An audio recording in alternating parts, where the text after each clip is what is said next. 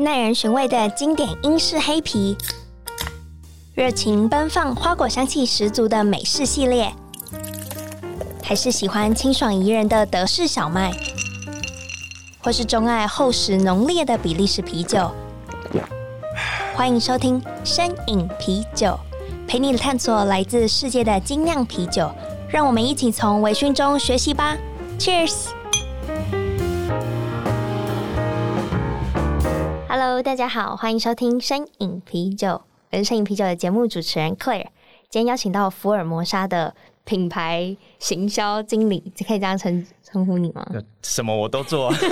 其实我也想要说，就我我认识你的身份是业务，然后邀请到林凡来到身影啤酒的节目现场。Hello，嗨，我是林凡。首先，我们就是想要先问林凡，为什么今天是你而不是 Cyril 来到声饮啤酒的节目？因为他回到法国了。啊，真的哦？对，其实他大概一年只会有三分之一的时间在台湾，嗯，然后去年又比较少，因为疫情的关系，所以他去年在台湾好像从头到尾只待了三个月吧。哦，嗯，我以为这是一个过去式，就是我以为他是以前才这个模式，嗯，就是花三分之一的时间在台湾，然后因为他老婆也是台湾人嘛，对，然后没有想到他是连现在都是一直这样子。进行着。首先，我要更正，他老婆是台湾人，但已已经变成几乎是法国人了。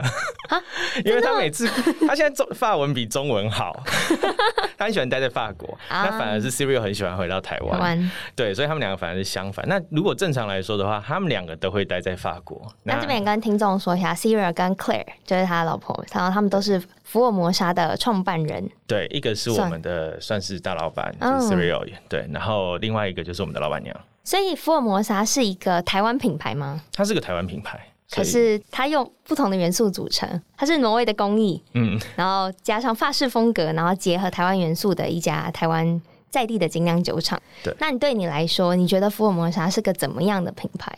我们是一个很有个性，然后又有国际化的品牌。刚刚提到国际化，就是为什么挪威？因为我们的酿酒师是挪威人。嗯，对，他是其实他是一个真的非常高阶的大师，他是纳库尔的创办人。对，然后关于法式风格呢，是因为我们的老板，然后我们主要的应该说工作人员都在法国，对，基本上都住在法国，不管他是不是法国人。然后台湾的话，它终究是个台湾品牌，然后最初的销售点也在台湾，然后这边就是由我负责。酿酒师在挪威的话，那他怎么在台湾酿酒？酿酒师叫 Kittel，嗯，对，那他的话，他基本上他就是在世界各国当呃品牌的顾问。哦，也是因缘际会下，呃，他跟 CP 也成为朋友，那我们一起共谋，就是要做这个台湾品牌。对，那在草创初期的时候，其实我们的酒是在挪威酿的，在最早最早，福尔摩沙啤酒是在挪威酿。是哦，我以为是法国，是挪威。啊、挪威。然后我还记得那个地方叫艾伦达尔，就是你有看《冰雪奇缘》嘛？就是那个背景的国度就叫艾伦达尔。哦，好。然后我看过的照片，真的几乎长得一模一样，就很漂亮的一个港边小镇这样子。在那边酿好之后呢，我们再回到台湾。然后后来是因为台湾很多酒厂，我们一开始第一波的三支酒其实有达到，应该有做出一些名气啦，嗯，所以呃很多台湾酒厂才跟我们接触，所以我们在第二年的时候才拉回到台湾酿。所以现在福尔摩沙的酒可以说是从台湾酿完以后送到法国啊，或是挪威等地吗？对，那之前我们在大概一九哎不对一八年的时候有这样的模式，就是台湾酿好出口。后来的时候，其实我们已经从一九年就变成在法国。然后直接收单在法国酿造，哦，所以两地都有。对，我们现在在两两地都有带酿厂。啊，其实我们在二零二零的一月的时候也成立法国的分公司。OK，对，哇，真的是一个很国际化的精酿酒厂。对啊，那两边的就是酿造风格或者出的酒款会因地制宜吗？当然有一些是法国才有的酒款，台湾没有的。但台湾有些酒款法国没有，嗯、但是基本上常态品相上面的话是一样的。那就是一些可能特色，比如说台湾有一些限量款啊，然后法国可能会有。法国那边的模式比较有趣，就是有人会跟我们定做酒款，像是就是你们算代酿厂这个概念。对，因为他们的量其实比台湾大很多，所以他们光是一个 bar 或是一个品牌，他就直接跟你一下说我要做一个什么风格的酒。对，那像之前就有人跟我们做了一个。Winter Ale 就是他们希望在冬天、嗯、冬季的时候，这个是属于他们品牌独有的酒款，这样子。了解，很适合圣诞节那时候。对，就是蛮多人会喜欢酒精浓度偏高的，这个偏甜的酒款。嗯，那呃，福尔摩沙在台湾的啤酒主打，就是你们主打特色是什么？呃，我自己会定义啦，我们都做一些，起初我们都做一些没有人做的酒款，因为其实在我们第一年是二零一七嘛，嗯。二零一七的时候，其实台湾的市场上 IPA 已经非常流行，甚至那时候台湾基本上精酿啤酒代名词基本上就快要变成 IPA 了。那那个时候我们就偏偏不做 IPA，就是我们一直等，一直等，我们就开始做小麦啊，开始做 Gen Ale 啊，嗯、开始做就一般的肯定都是 Pale Ale，但我们也不会去强特别强调那么重的酒花。那一直到了我们第七支酒，我们才开始做 IPA。所以基本上我们一开始做的就是，因为我们是个小的品牌，所以啤酒的风格就这么多种，大家都专注在做一种的时候，我们就开始做周边的那些，尽量把那些品相都补齐。好，那自然有我们的市场这样子。了解，所以像是我觉得蛮印象深刻的是一抹红这一支，就是它苹果风味非常鲜明。你有喝到？我有喝过，可是我现在你要我回忆那个味道，我可能记不太得。可是我记得这是应该是我福尔摩沙里面喝过。就是我印象中最深刻的那也是我第一支喝福尔摩沙的酒，而且我是在牌桌上喝的。那我的印象可能比你还深刻。对，好了，现在当然还有，还有一些就是，像我也蛮喜欢那个 New England IPA，嗯，就你刚刚。那这个是第七支的，对，还是第七支。哦，没想到就是这个类型，新英格兰 IPA 这个类型。其实这一支酒有很很有趣的故事，你知道吗？这一支酒其实那时候出来的时候备受争议，嗯，对。这一支酒刚出的时候，其实大部分市场上的 New England IPA、NEIPA、Hazy IPA 都是从国外引进的。对，台湾的 NEIPA，我记得我那时候刚出的时候，我算过，顶多五家，我们可能是第五家，就是不到不绝对不超过五家，有没有五家还不知道。然后那个时候我们在酒厂去做的时候，其实我们做酒一直都很不计成本的做。我们是这样，我们是很暴力的在做酒，就是我们没有在跟你管成本。对，然后做出来之后，我们那个酒要放的量，我去酒厂试，那个酒有点像是那个那个面纸盒上的绿色，有点翠绿色的酒，它就是酒花的，对，沉淀的不够，酒花用太多了，所以我们就是，我就倒了一口，我问老板这可以喝吗？他说可以喝啊，只是很刺激。我说好，我喝一口之后，因为我是吃重辣的，那个酒是又麻又辣，比麻辣锅还要麻。可能差不多，可能跟麻辣锅差不多，但是辣度酒花加那么多会那么麻？对，它是很刺激性的。嗯，对。然后我就觉得哇赞，但是这个不能卖。我们俩有共识，就是这个东西一定不能卖，没有人会买这种东西。然后后来第二次，我们又隔了大概一个两个礼拜去酒厂的时候，我们再打出来，它变成你知道布丁，我们传统那种超商布丁，嗯，变成那个布丁的颜色，就是完全不透光，然后看起来像固体，然后就是那个样子。然后我们又打了一杯喝，我们喝了之后。然后还是又麻又辣，我老板说这还不能卖，我们在等。然后那个时候我就跟他讲说，为什么不能卖？我就跟他讲说，你每次从国外啊，从英国带回来的，对，比如说现在很流行市场的 Cloudwater 之之类的那些很重的 IPA，他们就是又麻又辣，他们可以做到那个程度。那为什么我们自己在台湾，我们做出了这样的酒，我们不敢卖？然后那个时候我就说服了他，于是我们第一批的七里香就是做的又麻又辣。真的，然后那个时候是市场上第一瓶又麻又辣的，应该是第一瓶。然后我觉得我自己真没有喝过台湾品牌做过那个。那市场上就发发出两极的声音，嗯，一极就是你们家的酒是不是做坏了？怎么会变这个样子？对，这谁敢喝？嗯，对。然后另外一端的声音就是台湾终于有人敢做这样的酒款了。我所以我觉得喜好真的是很。真的是看人。对，那其实自从我们做过那一件事，就是酿出这样的七里香之后，后来其实还蛮多人现在跟我要那个版本的七里香。但因为我喝到的不是啊。对，你喝到的不是，那因为我们老板说他其实很烦，你知道吗？他说这个我不能喝太多，所以我不要酿那么重。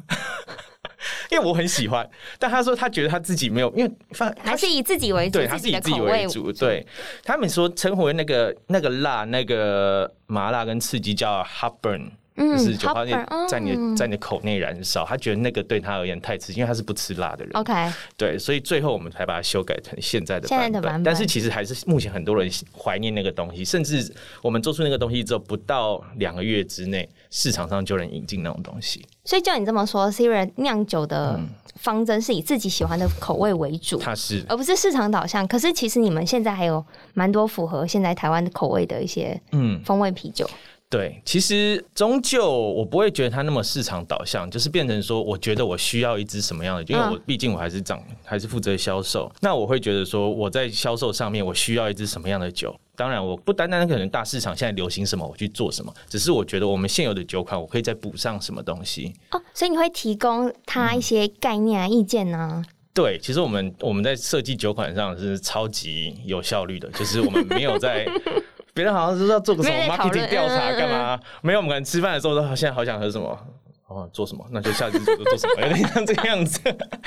那只是他决定什么酒之后，嗯呃，他他可能有个想法，或者我们谁有想法，Okay. 然后提出来给他知道，然后他会先问我跟 Julian，他是我们法国公司的负责人，那。他会问我跟 Julian 这个东西，我们觉得能不能卖？我们知不知道卖到哪里？然后如果我们两个都觉得可以的话，他再告诉 Kittel，然后 Kittel 会去考虑这一支酒，我们的想法可不可以把它具现化，可不可以做出来？有点像这个样子。哎、欸，所以呢，我有点不能理解，就是所以 Sarah 跟 Julian 没有没有负责酿酒这件事吗？都是 Kittel 这边、呃。基本上酿酒的。酒谱都是 Kittel 写的哦，他写酒谱，可是执行的是执、嗯、行的有呃，有时候会是 Cyril，那法国有 Julian。OK，嗯，这就是就提到另福尔摩沙的三位创办人之一的 Julian。嗯、我想问一位很好奇，他是一个怎么样的人？我会觉得他是个天才啊，因为报道很少提到他。对，因为他比较少在台湾。OK OK，对他来台湾，他很常常常躲在山里面干嘛的，所以他不太对，不太好找。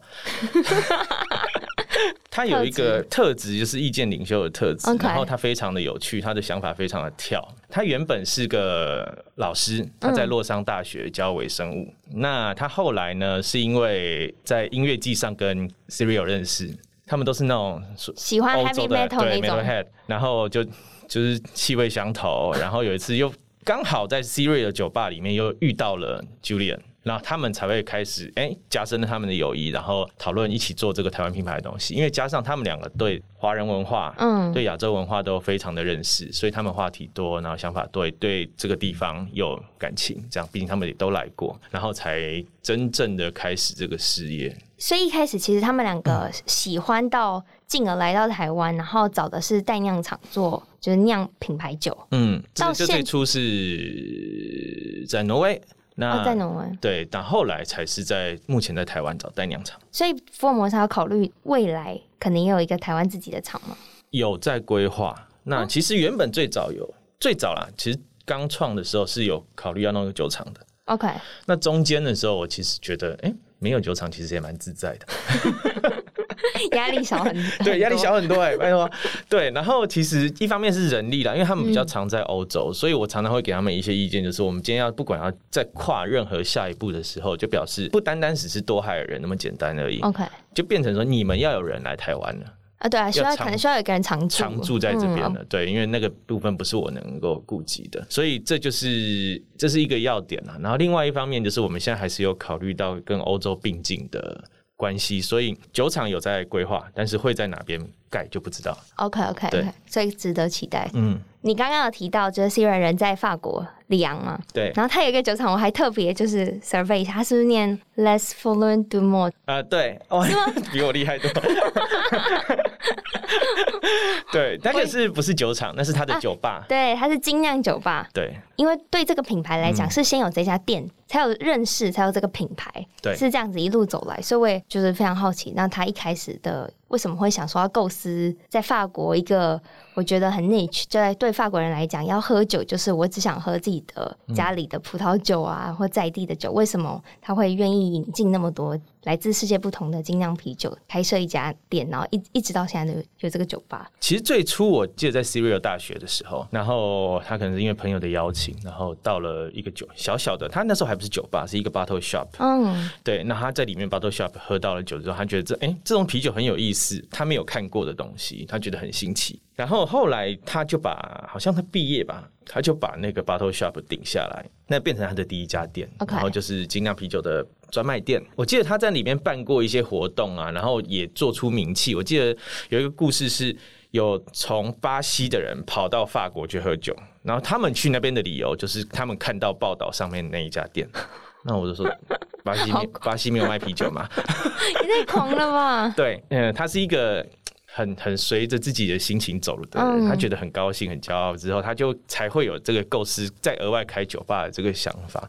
那他的酒吧其实，在当地也很有名，不不单单是他的建筑啊，他的设计，我觉得跟他的人也有点关系。他就是其实你跟他喝酒是一个呃有趣的，对。那他的酒我们常常讲酒品，他的酒品酒量什么都很好，所以基本上一个酒吧的灵魂就是他的老板或是店长，其实这是指这是肯定的，对，所以相对他酒吧其实也也做出不错的名气，变成有点像是你如果是精酿啤酒的粉丝的话，你到当地你一定会去朝圣或是去喝酒的地方，它不是一个就是。可能一般的小酒吧、社区性酒吧而已。其实我有本来以为他在开玩笑，你知道吗？我很对自己的老板很没有信心，因为其实我们常常会看到什么 title，就是什么呃什么领导什么的先驱啊，什么对对对之类的。我第一开一开始看 Serial C C Hill 的那个 Serial 的履历的时候，我想说，哦，法国 法国领导精酿品牌怎么说的？我说哦哦，好吧，因为只是一个行销的话术。对，后来有一次我在台湾。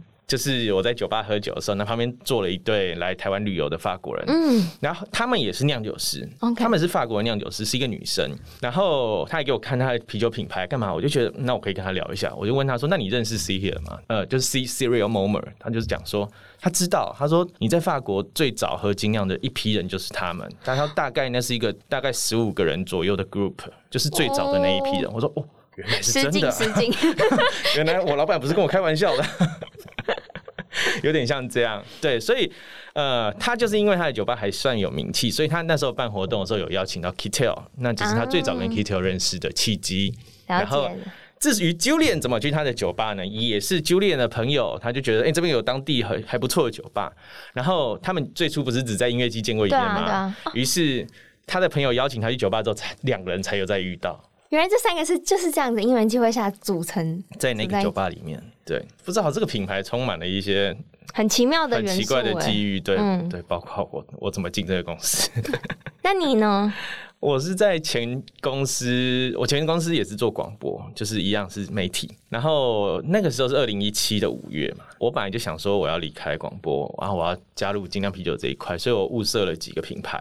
然后在五月的时候，五月中。啊，我五月底要去应征，然后后来是五月中的时候，是 C Here 跟他老婆一起来参加我们的广播的一个美食节目，然后带了新的酒款来，就是一个品牌曝光。那那时候因为全公司都知道我爱喝酒嘛，然后说，哎、欸，林凡有有个人在讲啤酒，你要不要去听？我说，哦，好啊，那我就跑到录音室里面，然后我就听完之后，他把酒拿出来，因为我平常我在泡酒吧，所以他把酒拿出来，我每支酒都叫这副名字，就是你想讲的一抹红、二重奏、三剑客，我就全部讲出来。他觉得不可思议，怎么可能就这么巧？你三支酒都知道？嗯，我说，哦。嗯，我有看过，只是我还没喝过而已。他就给了我一组酒，那我也觉得其实他讲的节目内容是我喜欢的。他对啤酒的想法啊，对于做酒的风格啊，都觉得都是我觉得有趣的。于是他在离开的时候，我就跑到电梯口，就问他说：“你有没有缺人？”然后我就进了这家公司，这一切 自己的公司里面跳槽。好，我们讲回酒，福尔摩沙的酒就是总共换过三次标，对，从一开始就是比较。素，对，我用素这个形容应该可以吗？比较素，到后面是比较像是对我来讲是插画风格，嗯，然后现在的话是请俄罗斯水彩画家，嗯，其实他是法国人。啊，他是法国人，他是法国人，对，对我来讲，他就是非常诗意、诗情画意的风格，嗯、然后就是消费者一看到那个酒的话，会觉得很美，可是不好理解，其实它背后是有故事含义的。嗯、呃，其实那个那个酒标其实是。老板的执念嘛，对，老板老板喜欢的，对，好好说话。没有，我们就什么有什么就讲什么。呃，他其实那个酒标有点代表那个酒，我们喝那个酒会有什么样的感觉，然后什么样的情境，有点像是这个样子。就比如说马告，我记得他的酒标就是一个野餐。那它就是一个很适合野餐，然后简单的食物，然后可以搭配的东西，但不可能野餐吃块牛排吧？简单的三明治啊，一些简单的小炸物，然后面包之类的，你搭马高那支酒就会很适合。至于 Triple 的那一支，就是它下面是一个游泳池，就是一个狂欢派对，然后一看到所有人就往泳池里面跳，然后泳池里面还有一只鳄鱼的那个标标示，就是其实那一支酒是我们做的第一支高浓度的酒。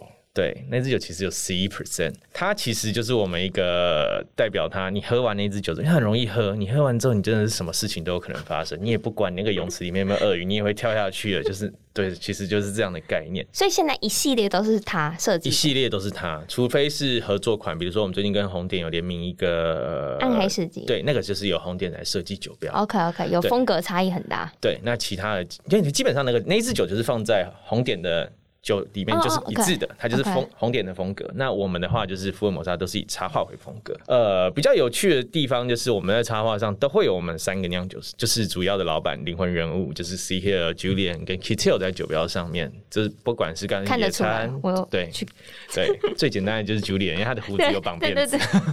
很很很明显，很明显。对，其实目前的酒标风格就定为这个。那在法国那边的话，有比较不一样，因为毕竟如果今天是一个比较欧式的风格，在法国走的话，它又是台湾品牌，就很怪。嗯.对，所以在法国的酒标我们做一些改变。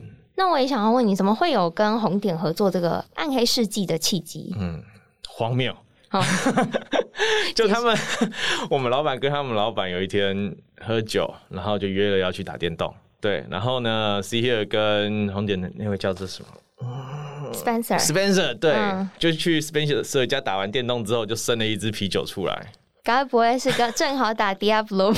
我哎、欸，说不定哦。没有，那可以，那可以两个人吗？好像不行。反正他就是，其实他们都做事很随性啊。嗯、然后刚好我们的互相彼此有一些资源，然后包括红点又有酒厂，其实只要今天两个人哎、欸、有共同的想法，要生一支酒出来是很快的。那当时就是红点想要做个高浓度的酒，嗯，对。那我们的话，因为我们很多高浓度的酒了，所以我们就。可以，但是不要尽量不要跟我们现有的酒款又在重复。对，比如说比利时的 Ale 啊，比如说我们有高浓度的 IPA，那所以我们才做了一个恋爱尔。通常我们的话做酒都不会这么单纯的，只是如果比如说烈烈艾尔就只是单纯的高浓度的艾尔这样，所以我们才会又加了一些香料进去。那呃酒谱由我们福尔摩沙提供，酿造由红点这边来实行。嗯那市场反应呢？目前因为其实蛮好的，其实它就是一个一批次的限量酒嘛，就毕竟它只是合作款，所以它的卖销售就很快啊。然后像我们之前去红点的酒吧喝酒，就我们自己去喝这一支，然后红点就讲，我们好像才第几天呢、啊？第三、第四天去吧。对，红点那边给我们的给我们的 feedback 就是他们已经卖完了。而我们这边也是几乎桶装也都全部卖完了。那瓶装的话，应该一个月之内也会卖完。嗯嗯，因为它光是连酒标设计，刚刚你说的很 很红点风格，不过算是非常鲜明的，就是你会觉得哎、欸，有好像蛮有趣的。对，你会想要入手。像我那时候看到你们的介绍，我就觉得嗯，好，我要喝，我要喝。胡椒，然后生姜这些东西，其实它很像，它有一点点那种欧洲香料啤酒的影子。而且尤其是你那时候出的时候，是刚好。台湾正在寒流的时候，对，正冷的时候，对，所以我那时候喝到就是，嗯，这很适合。合虽然有些风那个香料风味太强烈，对我来讲没有那么喜欢，嗯、可是我觉得是你会因为在那个天气，你会想要喝那个酒款的、嗯。对，其实我觉得欧洲人发想啤酒的时候，很考虑到香料这一块，嗯，因为他们比起我们亚洲人太喜欢香料了，他们的圣诞啤酒、圣诞蛋糕基本上都都是香料。对，对啊，所以我是那时候喝我第一次试到这支酒的时候，我心里就一个感觉。啊，如果在圣诞节之前出就好了，就 everything makes sense。对，那之后我们那时候是好像一月都一月多出的这样子。那你现在也是负责就是福尔摩沙的销售端，对不对？对啊。你觉得对你来讲销售上有什么比较困难的地方？嗯、你觉得在台湾，比如说推通路啊，或是早点啊这些，还是不困难？对你来讲，我觉得其实并没有那么困难。如果你拿出好东西的话，真的没有那么的困难。因为我们其实我们品牌就是一个比较小的品牌，所以像你刚刚提到的通路，嗯、像比如说呃卖场啊、超商啊这些，你就不会看到福尔摩沙的酒。对，对，那所以也会有有客人跟我们反映说，你们家酒很难买，这样这样这样。对，那其实不会、啊，你们连乌来都买得到你们的酒啊？哪会难买？你知道为什么吗？因为我是乌来人。我想说，你在跟我说很难买，我就乌来只买到福尔摩斯。那个是啊，暗装。对，那呃，其实就是你要到店家买，你就是你没有办法再容易取得，嗯、对，你可能楼下就买得到这样子。对，那其实我们很顾虑的一点就是保存啊。对，我觉得精酿啤酒它终究是一个，它相较其他的酒来说，它蛮脆弱的。你说它的，比如说像你们酿酿 IPA，就是可能是虽然它保存期限看起来是几八个月这么长，嗯、可是实质上风味能保存的可能就半年。半年就更短，对。嗯、那所以我们的酒其实从从酿好就是冷藏到你手上冷藏就是这样子。我们想办法尽可能的保有它它最初原本好的样子。那其实我比较担心的就是卖酒不难，但是如何让没有喝过精酿啤酒的人喜欢上精酿啤酒，我觉得是最难的课题是这个样子。因为其实我们每个人都只有一次机会去让其他的人尝试一支好的精酿啤酒，因为他会决定他以后再要不要喝精酿啤酒。所以，如何在第一次就让他喝到好的酒，这是我觉得在我做了这一段时间以来，我觉得最重要的一件事情，也是我们就是节目很想要做的事情，嗯、就是让更多人能了解这个产业，跟知道什么是精酿啤酒，对，而不是精酿啤酒就等于 IPA。No，可是我觉得这是可能需要时间慢慢建立的，对啊，以及就是不断的尝试不同的风格，嗯，你才会有记忆。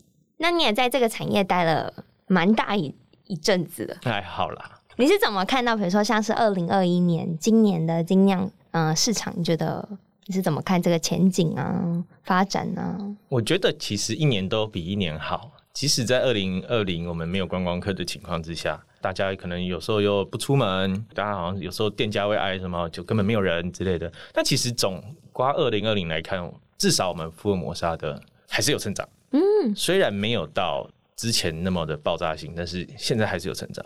所以我觉得二零二一大家都还是有空间会可以起来，而且其实现在有的品牌尽量把尽量推展到一些比较年轻的族群，像我们其实我就设定我们的我们的年纪其实是偏长一点的，包括我们的酒款设计，包括我们的、啊、比较烈，对我们的我们的成本。那其实现在又有别的品牌会把整个年龄层又拉开，然后另外一件事是，我觉得现在的台湾品牌不像之前那么多。反而有点像是退潮留下来，大家都是比较精，比较精，然后比较专业，或是他们真的懂酒，或是他们懂得怎么做出好酒的品牌。所以我相信这个市场上的东西，我真的觉得比我刚进的福尔摩沙的时候，那时候我在可能我在一个酒吧冰箱里面看到的东西，现在的东西都比那个时候好。加上呃，目前我们自己规划的话，市场应该还是会比去年好了。我觉得我不会看衰这个市场，因为我目前我去中南部，我觉得开始接受的人也越来越多。这样也吗？之前真的是只要做台北生意，哎，真的中南部超难推的。现在去中南部，至少上班会有点成就感。对，最常被打枪的一句话是什么？太贵。对，合理。对，因为其实根深蒂固的就是台湾普遍超商啤酒是那个价钱。对。那我们要推出一个可能这么高。高额三倍，三倍差不多，差不多三倍以上，三倍的价钱的啤酒，那容量数可能还一样。对，所以我们要怎么样让他喝到就是物超所值啊，或是到底可以让他简单的喝出跟超商啤酒有什么不一样？对，这是很重要一点。但是我觉得现在越来越多人开始了解这一块。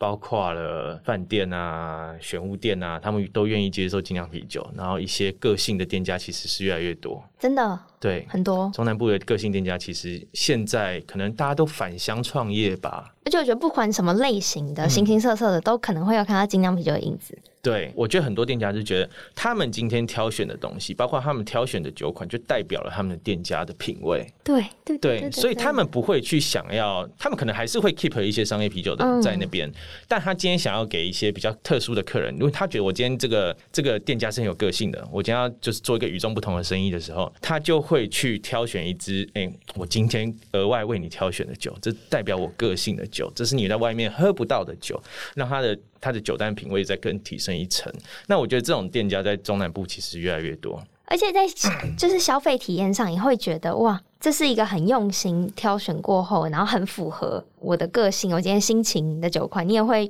比较愿意付出等值的价值。对，那我觉得其实我如果我今天要多花一点钱，我要得到的东西，其实最重要的是一个记忆点。如果我今天只喝了一瓶，哎、欸，当下很好喝的酒，嗯、我离开了，我明天忘记了，但其实喝什么其实都没有那么重要。但我很我很喜欢，呃，我自己最初最初二零一七年的时候，我对福尔摩沙的酒的一个定第一个印象就是，这是有记忆点的酒。这是我多花了三倍的价钱，我喝了，我明天还会想到的东西，我下次还会想到的东西。那我觉得多花这个钱，它就有那个价值。对对，那其实这个对店家也是好的。我常常跟店家讲说，这个是你喝了，你明天会记得的，或是你端出去，你绝对有面子的东西，我不会砸你的招牌。那这样的东西，其实它才有卖三倍的价值。那当你有记忆的时候。你的客人他就是不好找这个东西嘛，他有可能会再回到你的店里面消费。那我节目的最后，我也想要问你，可不可以推荐一支最适合春天的啤酒？哦，好，其实我有带。啊、对，呃，我们就有一支酒就叫春神来了。对，它其实是我在好像是去年吧，还是前年的春天的时候做的酒。那那个很漂亮，酒非常漂亮。对，它是呃很多花，很像一个花园里面，然后我们老板都画成那种小妖精，天哪，就是坐在花上啊，然后长翅膀在飞那个样子。我觉得 Sierra 终究可能是内心是一个浪漫的人。对，然后呃那支酒我们的设计就是希望它很容易喝，它是一支 Session IPA。嗯，那我们始终一样，福尔摩沙风格，你什么酒都不能没有重点，所以我们选择用花，在所有人都喜欢果的时候，因为水果是最讨喜的。然后我们希望它优雅，然后希望它符合哎当下的时节，就是春天会有给那种哎生意盎然的感觉，所以我们选用花，然后去点缀，然后你同时可以喝到啤酒花、茉莉花，跟我们自己从欧洲带了四种的。花香系的啤酒花，所以之前有断货过，就是因为老板过不来。哇！对，我们自己带的，那它是一支很优雅、很清爽、清新的酒。那 Session IPA 就是一支呃，你可以喝整天、喝整晚，你也不容易醉，你也不会腻口，对你没有什么负担的酒。那推荐，所以至少可以喝三支起跳。嗯，三支算少了。好，那节目的最后最后，想要问，如果想要喝到福尔摩沙的酒的话，可以去哪里？有没有你心仪的店家可以直接？平常会去小酌的地方也是。我平常会小酌哦，我的话是地理关系，因为我住在士林，那我小酌的话，通常就会在士林一带。士林有哪些精酿？士林的话，比较指标性的就是 Crafter Young。Crafter Young，对，它是在士林夜市里面的一个小店铺，那它随时都有福尔摩沙，它其实分得很清楚，它同时会有一区是进口啤酒，然后一个冰箱是台湾的精酿啤酒品牌，那它随时都有福尔摩沙几乎全部的品相，但也有生啤酒。知道它在哪？嗯，是不是在豪大大鸡排那一条的巷？对，但是那一条巷子两百公尺之内有三家。好，那我刚刚应该是随便懵懂。对，但是它的招牌明显就写 Craft Young。好，如果有想要喝福尔摩沙啤酒的人，除了来 ABV 之外，也可以到 Craft Young。北区的话，可以到北区的话可以到士林。然后今天很谢谢林凡来到摄影啤酒的节目现场，今天听你讲好精彩哦。不会，谢谢你们，谢谢你们的邀请，谢谢。好，然后节目也是由 A B B Bar and Kitchen 赞助播出，那我们就到这喽。拜拜，拜拜，拜拜。